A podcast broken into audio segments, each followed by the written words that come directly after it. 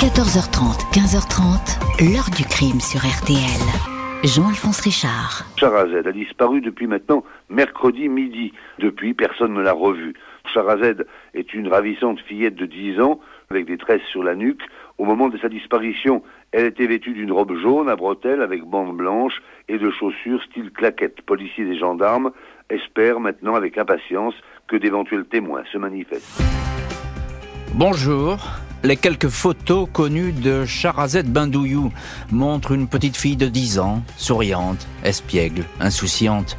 Un visage qui s'est brutalement effacé à l'été 1987 au pied de son immeuble à Bourgoin-Jallieu, dans l'Isère, un scénario aux allures de déjà-vu. La petite fille s'est volatilisée alors qu'elle jouait seule sous les fenêtres de son appartement. Sa famille ne va plus jamais avoir aucune nouvelle d'elle. À l'époque, les parents de Charazette sont perdus, aucune connaissance du monde judiciaire, ils n'ont même pas d'avocat, ils ignorent tout du travail effectué par les enquêteurs, ils ne seront pas avertis de la clôture discrète des investigations. Face au silence, à l'immobilisme et parfois à l'indifférence, c'est la grande sœur de la disparue, Férouz Bindouillou, qui va remuer ciel et terre pour que l'affaire ne soit pas oubliée. Après toutes ces années, celle-ci va rejoindre le pôle des cold Va-t-on enfin savoir quelles mains ont emporté la petite fille? Que renferme vraiment le dossier d'enquête? Question posée aujourd'hui à nos invités. 14h30, 15h30. L'heure du crime sur RTL. Dans l'heure du crime aujourd'hui, la disparition à l'été 1987 dans l'Isère de Charazette Bindouillou. Cette écolière sage, tout juste âgée de 10 ans, s'est volatilisée sous les fenêtres de son appartement, enlevée par un inconnu en une poignée de minutes. Ce mercredi 8 juillet 1987, autour de 13h, Charazette Bindouillou, 10 ans, et sa grande sœur Férouz, 11 ans, sont chez elle, immeuble Les Tilleuls, quartier Champfleury, au nord de Bourgoin-Jallieu, entre Grenoble et Lyon. Les deux petites filles inséparables sont en vacances d'été, passant leur journée à s'amuser avec des amis de leur âge. Fatima, la maman, demande à Férouz de descendre un vieux carton à la poubelle jusqu'au local du rez-de-chaussée. Mais elle est bien trop occupée à regarder regarder la télé, pas question de rater Croque Vacances, l'émission destinée aux enfants. Charazed se charge donc du carton. La fillette qui porte une petite robe jaune va en profiter pour aller jouer devant l'immeuble. C'est la première fois qu'elle sort seule. À l'extérieur, la chaleur est étouffante, les minutes s'égrènent sans qu'on se soucie de Charazed. Tout le monde pense qu'elle est avec des copines. Une demi-heure plus tard, le tonnerre qui gronde et le gros orage qui éclate sur Bourgoin-Jallieu suscitent tout de suite l'inquiétude de la maman. Il tombe des trombes d'eau et la cadette n'est pas remontée. Peut-être s'est-elle mise à l'abri la mère de famille est la première à aller vérifier, rejointe par son mari et par Férouz. Aucune trace de Charazed. La famille frappe à toutes les portes, alerte les voisins, les habitants de la cité inspectent les caves. La disparue ne s'y cache pas. Les proches marchent jusqu'à la piscine, un chemin que Charazed pourrait avoir emprunté, mais personne ne l'a vu ici. À l'époque, la famille Bindouillou, qui compte au total 11 enfants, n'a pas le téléphone. À 18h, l'un des grands frères et une sœur de Charazette se rendent dans une cabine publique pour donner l'alerte. L'officier de permanence pense sur le moment à une mauvaise plaisanterie. Il a même cette réponse. Faut arrêter de jouer avec le téléphone. Presque tous les hommes disponibles ce soir-là au commissariat de Bourgoin se retrouvent dans le quartier Champfleury. Les recherches commencent dans toutes les directions. Des caves, des garages, des parkings, des bosquets sont explorés. Les fonctionnaires font le tour des HLM et des cages d'escalier avec la photo de Charazed en main. Les policiers n'excluent pas une fugue. La fillette aurait très bien pu décider sur un coup de tête d'aller chez une copine. Jeudi 9 juillet, un chien pisteur des sapeurs-pompiers de l'Isère est conduit sur place, rejoint par deux autres de la brigade canine de Lyon. Recherche vaine. Un hélicoptère survole le secteur, une voiture de police circule dans les rues de Bourgoin-Jallieu pour donner en français, en arabe, avec un haut-parleur, le signalement de la disparue. Vendredi 10 juillet, une battue est programmée dès 8 heures du matin dans les bois voisins de Charbonnières et une zone marécageuse. Charazed reste invisible. Je me disais que quand on la retrouverait, je lui passerais un savon, mais le mauvais rêve a continué, confiera la sœur aînée. Les parents de la petite fille, un couple d'Algériens qui ne parlent que quelques mots de français, apparaît tout à la fois bouleversé et perdu. El Hadj Bendouyou et son épouse Fatima ne comprennent pas ce qui se passe. Le papa se rend tous les jours à la gendarmerie pour avoir des nouvelles. On ne peut pas lui en donner. Puis on lui a fait comprendre qu'il valait mieux qu'il reste chez lui, qu'on l'appellerait quand il y aurait quelque chose de nouveau. Mes parents ont cru qu'il fallait pas déranger. On pensait que l'enquête continuait, mais personne n'est jamais venu nous dire quoi que ce soit en 15 ans, confiera des années plus tard Férouz Bendouyou au journal Le Parisien. Aucun indice déterminant, les Bendouyou n'ont d'autre choix que de se refermer sur leur chagrin, animés par l'espoir que leur fille réapparaisse. Deux mois après la disparition, le père et la mère avaient acheté un cartable et des fournitures pour la rentrée scolaire de Charazed, au cas où celle-ci reviendrait, comme par miracle, à l'appartement des tilleuls. Mais Charazed ne va pas revenir à l'appartement des tilleuls.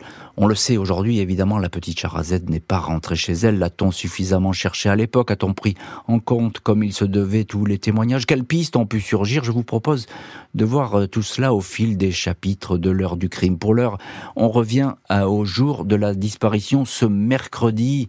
Euh, par une grosse chaleur et puis cet orage qui va éclater ce mercredi de l'été 1987. Bonjour Férouz Bendouyou. Bonjour, bonjour à tous. Merci infiniment d'avoir accepté l'invitation de l'heure du crime et d'être aujourd'hui au téléphone avec vous. Vous êtes président de l'association N'oubliez pas Charazed que vous avez créée en 2008. Et euh, on est heureux de vous avoir, Férouz Bendouyou, parce que c'est sans doute grâce à vous qu'aujourd'hui cette enquête est toujours ouverte et qu'elle a finalement tenu la route après bien des, euh, des mauvaises passes. On va en parler évidemment au fil de l'heure du crime. Ma première question, Férouz, elle est toute simple. Quel souvenir vous avez de cette journée qui ne s'est jamais effacée, dont une, aucune seconde ne s'est effacée dans votre esprit Comment dire? Bah, C'est une journée qui est sans fin. 35 hein. euh, ans après, euh, on n'en voit toujours pas la fin. Mhm. Donc c'est terrible. C'est une journée qui, euh, bah, qui reste gravée, quoi. Qui, on, est gelé, en fait, sur cette, mhm. cette date-là, quoi. Quand vous, quand vous commencez les, les, les recherches, Férouz, vous vous dites, on va la trouver, ma sœur. C'est pas possible, elle est bien quelque part. Là, c'est inimaginable qu'elle ait disparu comme ça. Non, mais en fait, ce qu'il faut se mettre euh, en tête, c'est que c'était un quartier qui était principalement pédestre. Donc hmm. en fait, euh, un enfant pouvait très bien rester 20 euh, minutes plus loin avec un camarade, jouer. Il y avait des bacs à sable, il y avait un terrain de foot, il y avait vraiment de, de, de quoi, de, quoi faire. Donc pas à, aucun moment, en fait, on, ne pense à, ce qui, à ce qui s'est passé par la suite. Hmm. Euh, moi, quand ma mère, elle me, prend par le bras, elle me dit, bah, viens, on va, on va commencer à chercher, on commence à, à faire le tour des immeubles et on commence à aller en direction de la piscine, hmm. et que je voyais ces fameuses gouttes de pluie, parce que ça s'était réellement calmé, il y avait vraiment une énorme averse. Euh, et que je lui dis mais euh, ah mais moi je suis hyper agacée parce qu'elle m'empêche euh, d'aller jouer de mon côté mhm. et du coup je suis là obligée d'aller la chercher et en fait je disais à ma mère mais oh mais bon sang mais si jamais je la retrouve là franchement elle va se prendre une calotte parce que c'était mhm.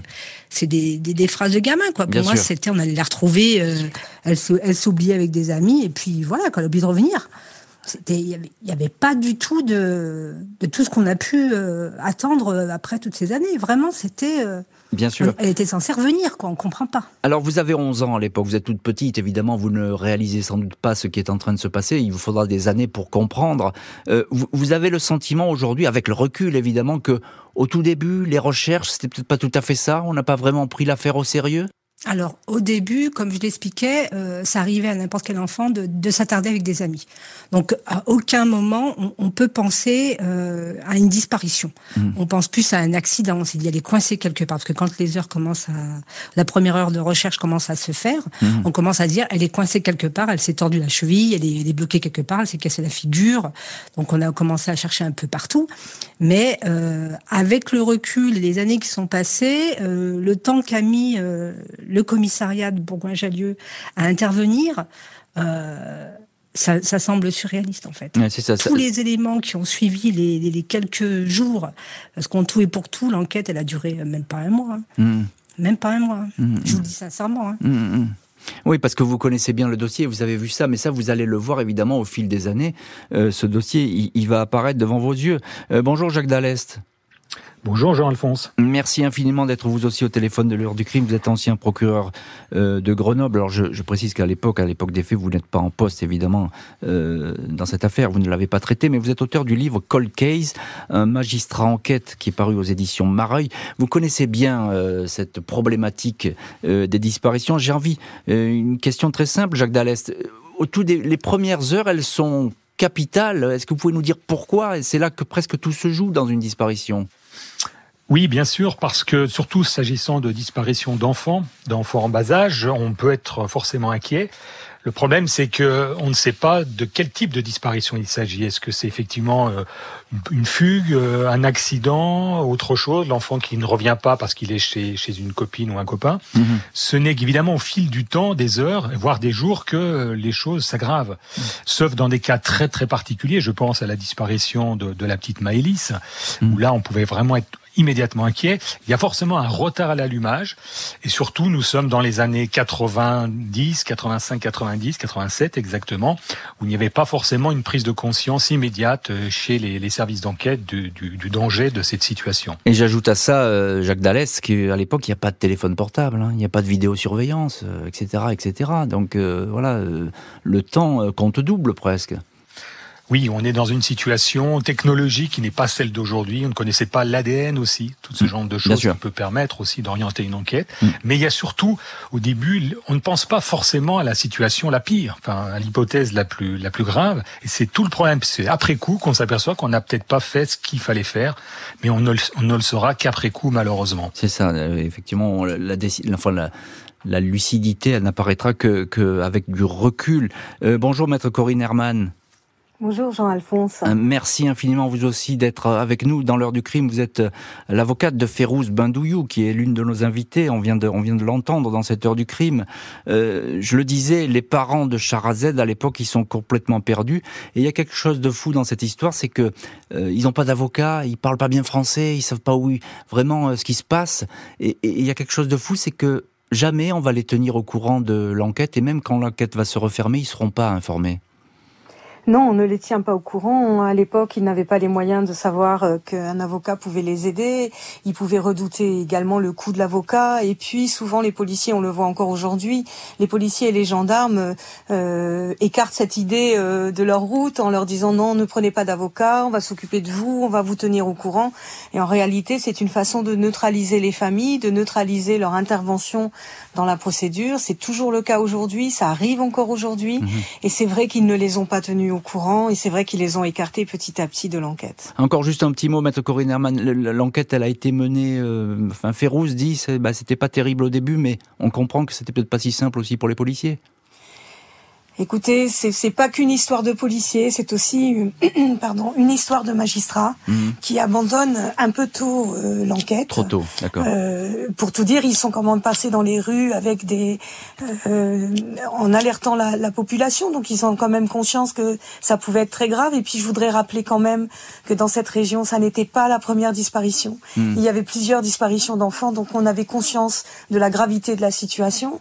Euh, Et- et je dirais, ça n'est pas que les policiers les, et les- les enquêteurs, il y a aussi bien. les magistrats derrière. Je comprends bien. On va en parler de ces disparitions. Des témoignages ne semblent pas avoir été pris en compte dans tous les cas de figure dans cette affaire. Après plusieurs jours de recherches intensives, les investigations semblent marquer le pas autour des HLM du quartier Champfleury. La presse locale a fait état de la disparition de Charazed, publiant sa photo. Une seule télévision, France 3, qui était en déplacement dans le coin pour des inondations, évoque l'affaire. Le silence retombe, même si les policiers continuent à recueillir des témoignages de riverains. Un habitant de Bourgoin, René L, certifie avoir vu mercredi vers 15h30 deux gamines dont l'une vêtue d'une robe jaune ou orange traverser la dalle en direction des Hêtres, l'immeuble voisin des Tilleuls. Il s'en souvient car il se demandait ce que faisaient ses enfants sous une pluie battante. René L va être réentendu à plusieurs reprises, maintenir ses déclarations sans pouvoir toutefois formellement identifier Charazed. Deux sœurs étudiantes, Marie-Joseph et Bernadette V, assurent avoir vu, elle, la fillette qui s'approchait d'une voiture, une Renault 5 bleu marine. Angélique, copine de Charazed, raconte que quelques semaines avant la disparition, fin mai, début juin, elle se trouvait près du magasin Gentil avec une autre écolière, Céline, quand un homme a R5 bleue les a invités à monter à bord. Elles ont déguerpi. La R5 bleue n'est pas identifiée. Quant au père de la disparue, El Hadj Bendouyou, il affirme qu'un camping-car de couleur claire stationné devant l'immeuble Les Tilleuls, véhicule décrit aussi par d'autres témoins, un fourgon, lui non plus, jamais identifié. Les policiers font le tour des délinquants criminels sexuels qui auraient pu se trouver à Bourgoin-Jallieu le 8 juillet 1987. Près d'une dizaine d'hommes sont interpellés, placés en garde à vue. Parmi eux figure un enseignant du groupe scolaire Jean Rostand où sont scolarisés Charazed et sa sœur Férouz. L'homme a fait l'objet de plaintes, des attouchements sur des fillettes. Il reconnaît les faits mais précise avoir toujours agi à l'intérieur du bâtiment scolaire. Il ne ça n'est jamais pris à la petite Bindouillou. Son emploi du temps le disculpe. Le 3 octobre 88, les enquêteurs interrogent un homme, Marcel J, qui travaille à Lyon, récemment placé sous contrôle judiciaire pour agression sexuelle sur une mineure. Il a bien du mal à fournir un alibi digne de ce nom. Il est toutefois mis hors de cause. Très curieusement, ce même individu sera anonymement désigné 17 ans plus tard lors d'une émission télé consacrée à l'affaire. À cette époque, Marcel J venait de décéder.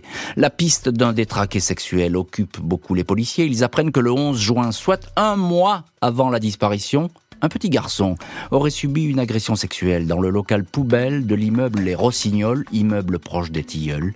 Le petit garçon est identifié, il raconte qu'il a effectivement suivi un homme blond, lequel l'avait déjà entraîné dans une cave. Il ne se souvient pas très bien de ce qui s'est passé. L'homme blond ne sera jamais identifié. 17 janvier 1989, deux ans et demi après la disparition de Charazed, le juge d'instruction délivre un non-lieu. Aucune piste n'a pu être dégagée. Les investigations se sont avérées Les parents de la petite fille ne sont pas informés de cette décision. Ils vont ainsi continuer à croire que le dossier est toujours ouvert. Ce n'est que 16 ans plus tard, en 2003, presque par hasard, que Férouz apprend que l'enquête sur sa sœur est close et qu'aucun policier ou gendarme ne travaille dessus. Pendant près de 16 ans, personne ne recherchait ma sœur, ni les enquêteurs, ni la justice, raconte Férouz. Ça a été terrible de le découvrir et je crois que ma colère ne se dissipera pas.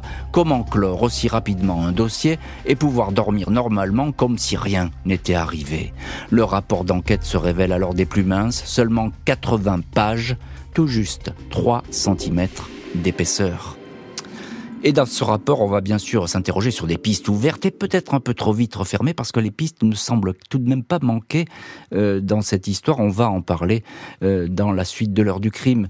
Quand on revient à ces deux années qui suivent euh, la, disparition, on est effectivement frappé par le nombre de, témoignages troublants. Maître Corinne Herman, vous êtes avec nous dans l'heure du crime et vous êtes l'avocate de Férouz Bindouillou, la sœur de Charazed qui a mené ce combat et qui continue à mener ce combat pour la vérité, elle a été vue apparemment, Charazed, par plusieurs témoins. C'est important ça dans le dossier. Oui, elle a été vue euh, après être ressortie de la cave. Il faut savoir que pendant 30 ans, l'enquête s'est focalisée sur le fait que Charazed aurait disparu dans la cave. Et donc hmm. toute l'enquête a tourné autour de cette cave et, de comparaison avec d'autres affaires en France et, dans la région. Et c'est grâce à votre émission qu'à un moment donné, grâce au témoignage des sœurs de, de, Charazed, mais également grâce à votre émission, mhm. que des témoins se sont représentés et nous ont permis de faire comprendre aux magistrats que euh, l'enquête, les bases de l'enquête n'étaient pas bonnes et que Charazed était bien sortie de l'immeuble et qu'elle s'était bien rendue quelque part. Est-ce qu'elle s'était cachée? Est-ce qu'elle était dans une famille? En tous les cas, ça a permis de retravailler sur ces témoignages qui avaient été laissés totalement de côté pendant des années. Hum. Alors quand on lit le, dossier Maître Herman, il y a quelque chose de très intrigant, c'est cette voiture bleue, cette Renault 5 bleue, parce qu'elle revient euh, dans la bouche de deux ou trois témoins qui ne se connaissent pas, mais qui chaque fois, euh, bah, ils désignent cette voiture. Est-ce qu'on en sait un peu plus là-dessus? Non, on n'en sait pas beaucoup plus sur cette voiture. Euh, comme comme euh, actuellement l'enquête est reprise et que le travail reporte sur cette voiture et les témoignages. Mm. C'est difficile de vous en parler, mais en tous les cas à l'époque, on s'y, enfin c'est une voiture euh, relativement courante euh, qui apparaissait dans beaucoup de dossiers en France. C'est très étonnant cette cette Renault bleue qui apparaît un peu partout. Ça ne veut pas dire que les dossiers sont liés, mais voilà, il n'y a pas eu un travail effectué comme dans d'autres dossiers sur la recherche de ce véhicule. Mm. Encore juste un mot, Corinne Herman. Il y a aussi la piste évidemment du détraqué sexuel. Il y a ce, ce satire, je ne sais pas si on peut l'appeler comme ça, mais cet homme blond qui est vu dans une cave, dans un immeuble voisin, là aussi, euh, bah, chou blanc, on, ne va pas savoir qui est cet homme. Écoutez, étonnamment, le travail n'a pas non plus été fait et mené jusqu'au bout. Il a été repris par la suite. C'est d'ailleurs Férouz Bendouillou qui en parlait beaucoup. Hmm. Euh, ce témoin a été réentendu. Il était petit à l'époque. Il a traité son témoignage, enfin son histoire a été quasiment pas exploitée. Donc c'est des choses qui ont été reprises par la suite, qui sont reprises actuellement. Hmm. Euh, Férouz bah, vous êtes euh, également au téléphone de l'heure du crime. Euh, vous le disiez, vous le disiez à l'hebdomadaire L'Obs, euh, que pendant 16 ans, personne ne recherchait votre sœur et que finalement la famille ne le savait pas. Ça, ça vous a mis très en colère. Alors, euh, c'est plus que... Enfin, en colère, je suis passé outre, hein, hmm. j'ai dépassé ce seuil. Hein. Mais c'est choquant. En hmm. fait, c'est extrêmement choquant de se dire qu'en fait, à aucun moment, il y a eu une certaine décence de la part euh, des policiers ou des ou de, peu importe, à n'importe qui euh, euh, qui puisse représenter la justice, venir frapper à la porte de mes parents qui ne savent pas lire et pas écrire. Hein, hmm, je, le précise parce que c'est quand même quelque chose qui a beaucoup aidé. Hein. on va dire les, criminels. Hein, bien sûr. On voit bien. Bien sûr. Mais, euh, mais personne n'est venu leur dire, écoutez, euh, on n'a rien, on n'a rien trouvé, on va s'arrêter là. Parce que croyez-moi que même s'ils ne savent pas lire et pas écrire, ils auraient pu euh, faire en sorte que ce dossier puisse continuer. En mmh. fait, ils n'auraient pas laissé, ils n'auraient pas laissé. Bien sûr. Ils pas laissé comme c'est. Férouz Bendouillou, on, on, voit qu'il y a beaucoup de vérifications qui, qui sont, qui sont, peuvent être entreprises. Elles sont sans doute pas allées au bout à chaque fois elles sont vaines. Il y a pourtant il y a beaucoup de pistes dans le dossier de, votre petite sœur. Alors il y a 80 pages. Euh, souvent il y a des éléments qui sont très intéressants et qui depuis bah, depuis 2003, depuis la découverte de ce dossier qui était existant finalement, qui était resté coincé à à, Bourgoin parce qu'on nous a fait euh, vaquer une fois Grenoble, une fois au SRPJ mhm. de Lyon, une fois Bourgoin, Grenoble, SRPJ de Lyon. Enfin on n'a fait que ça. Mhm. en nous disant que c'était en cours, c'était en cours, on, nous rassurait que c'était en cours, hein. mmh. et qu'en fait, en 2003, quand on découvre, euh, quand on quand je, quand je découvre ces 80 petits euh, malheureux PV, je, je prends rendez-vous directement, j'appelle la greffière à l'époque du tribunal de Bourgoin et je lui dis écoutez, madame, je dis là, vous m'avez envoyé quelque chose, je pense que ah c'est une synthèse, je vais descendre parce que j'habitais pas sur euh, sur Bourgoin, je vais descendre et je vais récupérer le dossier parce que ça me paraissait vraiment mais ridicule quoi, mmh. ridicule. Et là, en fait, la greffière, elle me dit, mais non, Madame Benjou, elle me dit, en fait, il n'y a que ça. Incroyable. Donc effectivement, il y a de quoi euh, s'étonner et tomber des nues. Euh, Jacques Dallès, vous êtes ancien procureur de Grenoble, je le répète, auteur du livre Cold Case, un magistrat enquête qui est paru aux, éditions Mareuil.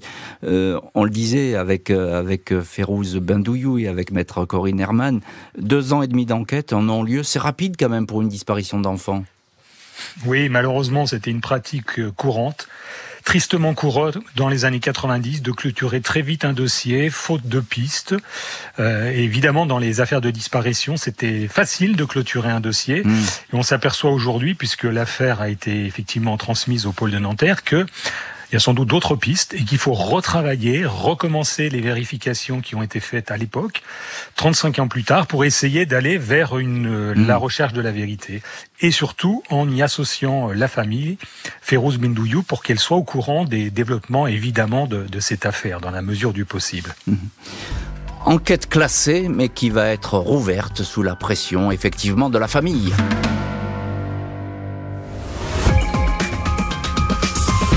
Il y a 20 ans, la science criminologique n'était pas du tout ce qu'elle est maintenant. À l'époque, il n'y avait pas l'ADN et donc un certain nombre d'indices certainement ont manqué à l'époque. Et c'est peut-être l'espoir que nous avons. C'est que justement, l'état de la science actuellement pourra permettre de faire progresser euh, utilement ces enquêtes. 22 avril 2003. Les proches de Charazet Bindouillou obtiennent la reprise des investigations après avoir découvert que le dossier avait été refermé dans le plus grand silence 16 ans auparavant. La sœur de la disparue Férouz se demande pourquoi d'autres cas similaires de disparition ou d'attaque n'ont pas été mis en parallèle avec le dossier de Charazed. Il est notamment question d'un enlèvement trois ans auparavant, en juin 85, à Grenoble. Celui de la petite Anissa Wadi, 5 ans, elle aussi jouait devant son immeuble. Son corps devait être retrouvé quelques jours plus tard dans un barrage. L'enfant avait été étranglé. Avec mes parents, nous étions persuadés que les enquêteurs avaient fait le lien avec le dossier de ma sœur, assure Férouz. L'enquête Bindouillou est à nouveau refermée puis rouverte en 2008. Cette fois, le cas Charazed est rapproché d'autres disparitions, meurtres de mineurs, survenus dans la région Isère. 11 au total entre 1983 et 1996, recensés par les gendarmes de la cellule mineur 38. Sont mis en parallèle, mais après des semaines d'études, les experts même s'ils rapprochent certains cas isolés, ne rapprochent pas celui de Charazed Bindouillou avec d'autres. Ce cas reste isolé.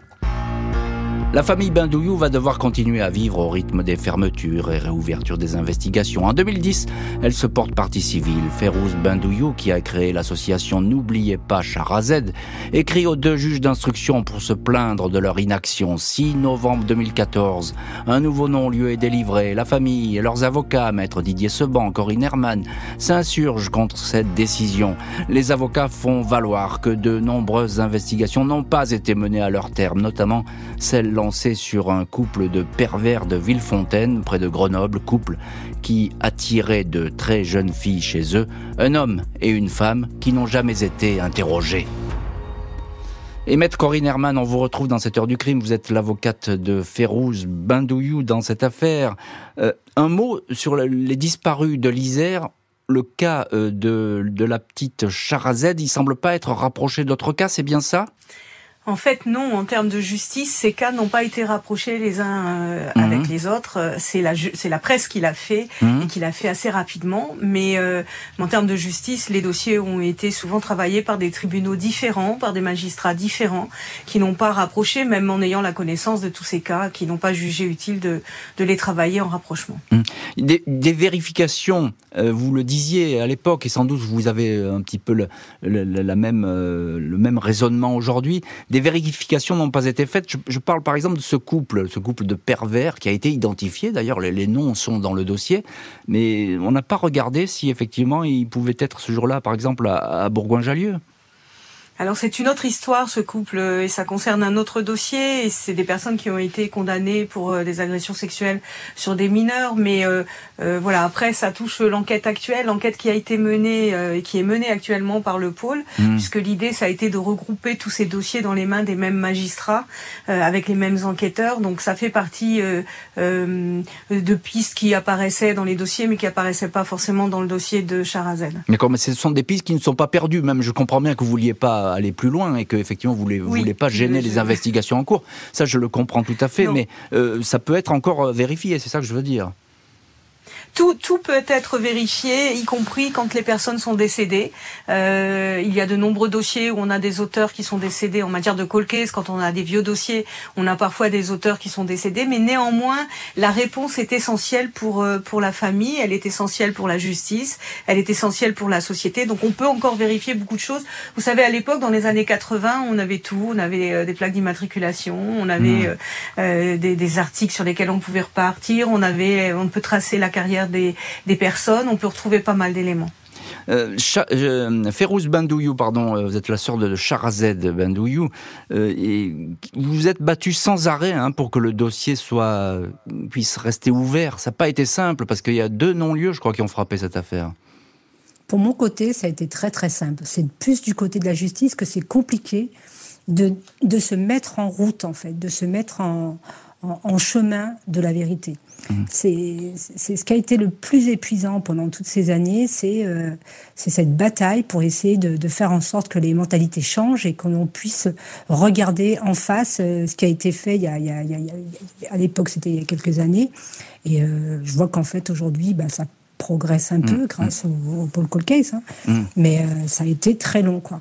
Jacques Dallest, euh, vous êtes ancien procureur et vous connaissez bien ces affaires de cold case et de disparition. Aujourd'hui, je pense que le, ça ne serait pas traité de la même manière, le, cas de la, de la petite euh, Charazette Bindouillou. On n'aurait pas refermé aussi vite le dossier, les enquêtes auraient prospéré. Certainement, on aurait déjà immédiatement prélevé des matériaux biologiques hein, pour éventuellement retrouver l'ADN de la petite quelque part. Ce qui évidemment est, fondamental. Mm. On a des outils nouveaux aujourd'hui. On a surtout une, motivation, une conviction et aussi les enquêteurs pour traiter avec soin ces affaires de disparition, même si malheureusement il peut toujours y avoir ce fameux retard au départ. Mais en tout cas, il y a ce dispositif très très très utile qui est, qui est mis en place. Je voulais vous dire aussi que dans la, la commission que j'ai présidée, nous avons recommandé la, la création d'un site internet en libre accès, mhm. dans lequel seraient répertoriés tous les call cases mhm. en cours actuellement, et avec un espace dédié aux enfants disparus. Je crois que ça, ça répond à une demande assez forte des familles, de façon à solliciter des témoignages, des réactions, et que ce soit accessible à la fois au grand public et aussi aux professionnels qui auraient des choses à épuiser. Je crois que c'est un, élément très très intéressant. Ah, tout à fait, ça serait se mettre en place. C'est une très bonne, très bonne idée qu'il faut sans doute euh, mettre en, en place et en activité. 30 ans après les faits, la famille de la disparue va être entendue pour la première fois par les juges. 3 juin 2015, la Chambre de l'instruction de Grenoble ordonne un complément d'information. Le dossier Charazed repart à nouveau. Nouvelle lueur d'espoir de voir les investigations relancées. Toute une série de vérifications vont devoir être conduites sur des personnes apparues dans le dossier, des délinquants, des criminels sexuels. Les avocats de la famille Bendouyou se battent pour qu'un appel à témoins très étoffé soit lancé par les autorités judiciaires. Il s'agit notamment de diffuser un portrait de l'enfant portant des lunettes, ce qui n'a jamais été fait jusque là et un autre portrait la montrant vieillie. Il s'agit également d'identifier formellement les enfants qui auraient pu jouer l'après-midi de la disparition devant le fameux magasin Gentil. La famille et leurs avocats demandent encore que soient recherchés avec l'aide des mairies et des entreprises de pompes funèbres tous les corps d'enfants enterrés sous X dans l'Isère et dans la région Rhône-Alpes. Sur ce point, la justice va considérer cette démarche comme inutile, la police et la gendarmerie étant systématiquement alertées sur ces cas sous X. Pas de nécessité non plus de poursuivre l'enquête dans les pays voisins. La Suisse, l'Italie, rien ne démontrant que la petite fille aurait franchi une frontière. Février 2017, 30 ans après les faits les sœurs et les frères de Charazette sont entendus pour la première fois par la juge d'instruction. La famille n'avait jamais été invitée jusque-là à franchir la porte du palais de justice de Grenoble. Et effectivement, 30 ans après, la famille bah, semble avoir accès enfin à ce, ce, palais de justice où a été traité le, le dossier de la petite Charazed. Euh, Férouz Bendouyou, évidemment, vous êtes euh, au premier plan dans cette histoire. C'est vous qui menez euh, ce combat avec détermination pour avoir la vérité. Euh, cette première entrevue, j'ai envie de dire, c'est une victoire dans ce dossier. Alors, euh, je suis pas la seule. Hein. J'ai toute la famille qui est derrière moi. Hmm. Donc, tous mes frères et sœurs. J'ai mes parents aussi. J'ai des amis. J'ai des gens du quartier. Je suis pas seule à, à monter au créneau. Je suis la porte-parole, certes, mais il y a beaucoup de monde derrière. Quoi. Hmm. Donc, c'est pour ça que je dis que régulièrement, il y a la famille. Il y a de la relève, hmm. quoi qu'il arrive. Hein. Ça. ça. prendra le temps que ça prendra, mais on lâchera absolument jamais la Bien évidemment qu'on était euh, plus que satisfait. Imaginez-vous 29 ans et demi. 29 ans et demi pour pouvoir être entendu dans cette affaire. C'est juste. Euh, ça, ça laisse, ça, laisse son, songeur. Hein. Bah, 2017. Hein. Hum, hum, hum. Qu'est-ce qu'on va me sortir dans 10 ans? Oui, en 2017, il n'y avait pas possibilité de recevoir qui que ce soit. À chaque fois, il y a des excuses. Hein. Maître Corinne Herman, vous êtes euh, l'avocate de Farouz Bendouyou. Euh, j'évoquais euh, là dans ce petit résumé l'affaire des enterrés sous X. Alors je sais que c'est un vaste dossier parce que ce sont des, personnes, bah, évidemment comme qui portent bien l'appellation veut tout dire, enterrés sous X, c'est-à-dire ce sont des anonymes. on a cherché là-dessus pour éventuellement trouver une trace de, de Charazed Écoutez, j'ai envie de vous répondre tout d'abord suite à ce que vient de dire Férouz, euh, que 30 ans pour être reçu par un juge, 10 ans de combat judiciaire pour que cette famille puisse avoir accès à un juge. On a bataillé, bataillé avec Didier Sauban, pour, on a plaidé devant la chambre de mmh. l'instruction pour qu'il soit enfin reçu, entendu. Alors imaginez, en ce qui concerne les enterrés sous X, euh, on en parle depuis le début, on en parle depuis 2008, euh, vérifier les corps qui ont été enterrés sous X, et moi j'appelle un peu les mairies locales si elles ont des enterrés X. Ça nous intéresse de recenser un petit peu ces enterrés X. et on nous répond, c'est en fait, ça demande un certain effort et on n'a pas envie de faire cet effort dans ces dossiers-là. C'est pas tellement difficile de retrouver s'il y a des, adolescentes ou des, enfants qui ont été enterrés sous X. Et du côté de, de, Grenoble et de la justice grenobloise, non seulement on nous a refusé cela, mais on nous a indiqué que c'était impossible alors qu'on a, nous, découvert dans les dossiers des listes d'ossements euh, qui avaient été analysés. Ces ossements euh, correspondaient à qui? Est-ce que euh, il y avait une petite robe jaune à côté? Mhm. Est-ce que c'était une, adolescente qui avait peut-être grandi séquestrée? Voilà, on a, on a du, franchement, on, est au Moyen Âge de ces techniques-là. Il est temps que, que les magistrats nous entendent quand on fait ces demandes. Ces demandes, elles ne sont pas inutiles, elles ne sont pas si difficiles. Il est nécessaire de travailler sur les corps non identifiés. Nous avons demandé des registres. C'est en train de se mettre en place, hmm. enfin. Euh, mais il faut que vous sachiez que les juges nous ont refusé ces investigations-là. Alors Jacques Dallès, vous êtes, je vais pas jeter la pierre aux, magistrats et aux juges qui ont beaucoup de travail et on, les comprend. Euh, vous êtes d'accord avec ce que dit Maître Herman Il faut sans doute plus d'écoute dans ces histoires de disparition? Bien sûr, surtout aujourd'hui, c'est vrai qu'il y a 30 ans, 35 ans, c'était pas du tout dans la culture judiciaire que d'informer les familles, de les recevoir, de les associer. C'est une autre époque. Les choses sont maintenant bien révolues et, moi, je dis avec d'autres, et notamment Maître euh, Herman, euh, que la justice doit évidemment changer radicalement. Mm. Euh, et notamment, ce sera, je pense, le cas des magistrats du pôle de Nanterre, qui ne peuvent plus fonctionner comme mm. l'ont fait tous, tous nos collègues il y a, il y a 20, 30 ans. Dossier qui ne sera donc plus jamais refermé, il vient de rejoindre le pôle des cold case. Mardi 31 mai 2022, Férouz Bandouyou, sœur de Charazed et d'autres représentants de familles de disparus sont reçus au tribunal de Nanterre, au pôle dédié aux affaires non résolues. Ces magistrats spécialisés vont reprendre le dossier qui ne sera donc plus menacé par une quelconque prescription. Cela fait plus de 30 ans que l'on a pris plus cher que n'importe quel assassin et on n'a pas fini de payer, indique la sœur de la disparue sur TF1. Elle ajoute Moi, tant qu'elle n'est pas enterrée dans une tombe décente, si elle est décédée, je ne peux pas laisser passer, ce n'est pas possible.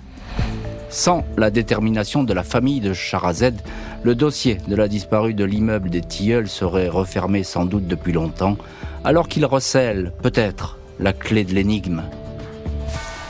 Et dans cette heure du crime, on retrouve Férouz Bendouyou qui porte la parole de, de toute sa famille et puis des, amis, des voisins, autant de monde qui soutient cette cause pour enfin que la vérité soit faite sur la disparition de la petite euh, Charazed. Euh, Férouz un mot là-dessus. Euh, alors, ce, cette, euh, ce Paul Colcase qui se saisit de cette affaire, je suppose qu'il y a un certain soulagement chez vous? Alors, plus qu'un soulagement. Hein, c'est euh, c'est un c'est un grand combat hein, qu'on a mené pendant euh, plusieurs années, plusieurs décennies même avec euh, Maître Herman. Hein. Mmh. C'est des choses que l'on a demandé régulièrement quand on est allé rencontrer les différents ministères, à force à force de demander. Et je dis ça depuis 2003, hein, de 2005-7 depuis que je suis avec elle. Mmh. oui, c'était c'était pour nous le, le, seul moyen de faire en sorte que ces affaires puissent enfin être résolues, parce que on voit le système actuel judiciaire ne, ne va pas en adéquation avec ce type d'affaires. En fait, ce sont des affaires qui, qui nécessitent des spécialités, qui nécessitent des experts et euh, des enquêteurs lambda. J'ai rien contre eux, c'est normal, hein, mais euh, c'est pas possible en fait. On voit bien que c'est très particulier, c'est très ancien et il est hors de question qu'on passe après. Comme je disais, en fait, jusqu'à présent, ce sont des dossiers qui ont été euh, plus des calchaises que des cold cases. Mmh. Euh, encore une fois, Maître Herman, vous êtes l'avocat de, de Férouz Bendouyou et vous êtes également notre invité dans l'heure du crime. J'ai envie de dire encore une fois, le, dossier, il est longtemps resté inerte, ce dossier. Il est immobile presque, mais il n'est pas vide. C'est important tout de même dans cette affaire. Alors oui, il n'est pas vide. Euh, beaucoup de choses ont été rajoutées au fil des, communications de la famille. Il y a des éléments, euh, des témoignages qui sont venus. Il n'est pas vide. Il est resté inerte 20 ans et depuis 10 ans, il était euh, quasi à l'arrêt aussi parce que on, hmm. se bataillait beaucoup plus pour faire entendre les, la nécessité de reprendre ses recherches, d'explorer des pistes, des témoignages qu'on avait. c'était vraiment, j'ai envie de dire, un, mot un peu plus vulgaire, mais c'était la galère et c'est une galère qu'on partage avec nos clients. Et il faut savoir quand même que euh, c'est Férouz Bendouyou qui a relancé son dossier en 2003. Ça a rouvert toute une série de dossiers en France. Et surtout, ça a rouvert et permis de rouvrir parce qu'elle a réuni les familles d'autres affaires dans l'Isère, comme Grégory Dubrul, comme l'affaire euh, Anissa Wadi, comme l'affaire euh, Boyer, comme l'affaire Janvier. Elle est à l'origine, avec son association et son action pour rechercher sa sœur, mhm. de la réouverture de ces dossiers. Et pourquoi? Parce qu'il n'y a pas que les pistes dans son dossier. Il y a parfois la bonne piste dans le dossier d'à côté.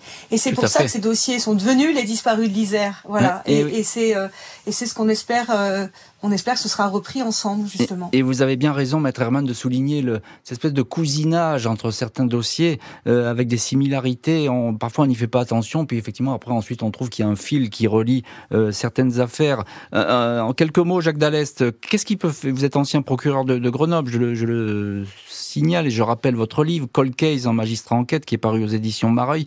en quelques mots, que peut faire le pôle? Ils vont tout reprendre à zéro, c'est ça?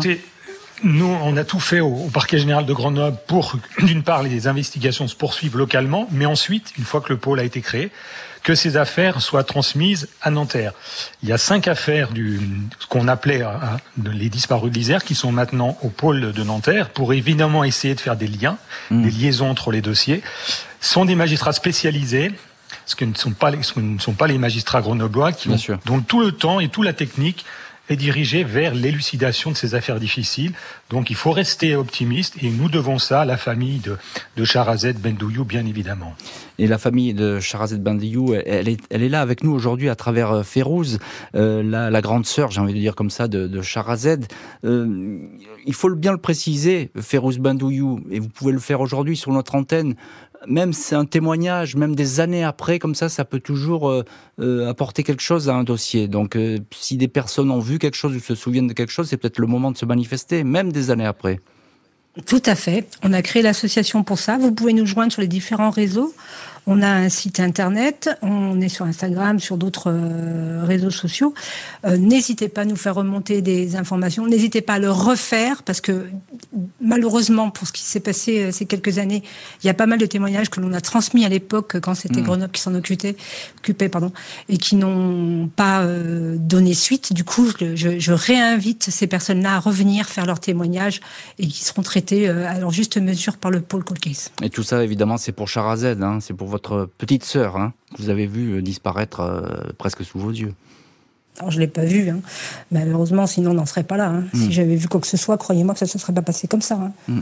Donc, euh, c'est pour non, mais c'est sûr que pour pour Charazed et pour les autres dossiers, parce qu'on sait très bien que grâce à ces témoignages, on, peut faire des liens entre les affaires les unes et les autres. En fait, ce qui est très étrange dans toutes ces affaires, c'est que tout à l'heure, vous avez utilisé un mot qui était très joli, cousinade, par rapport à cousinage, par rapport à toutes nos affaires, mais il existe cette même sorte de cousinage entre les pervers et tous les criminels. Hein. C'est quelque chose qui est assez flagrant quand on traite à peu près tous ces dossiers. Ce genre de dossier.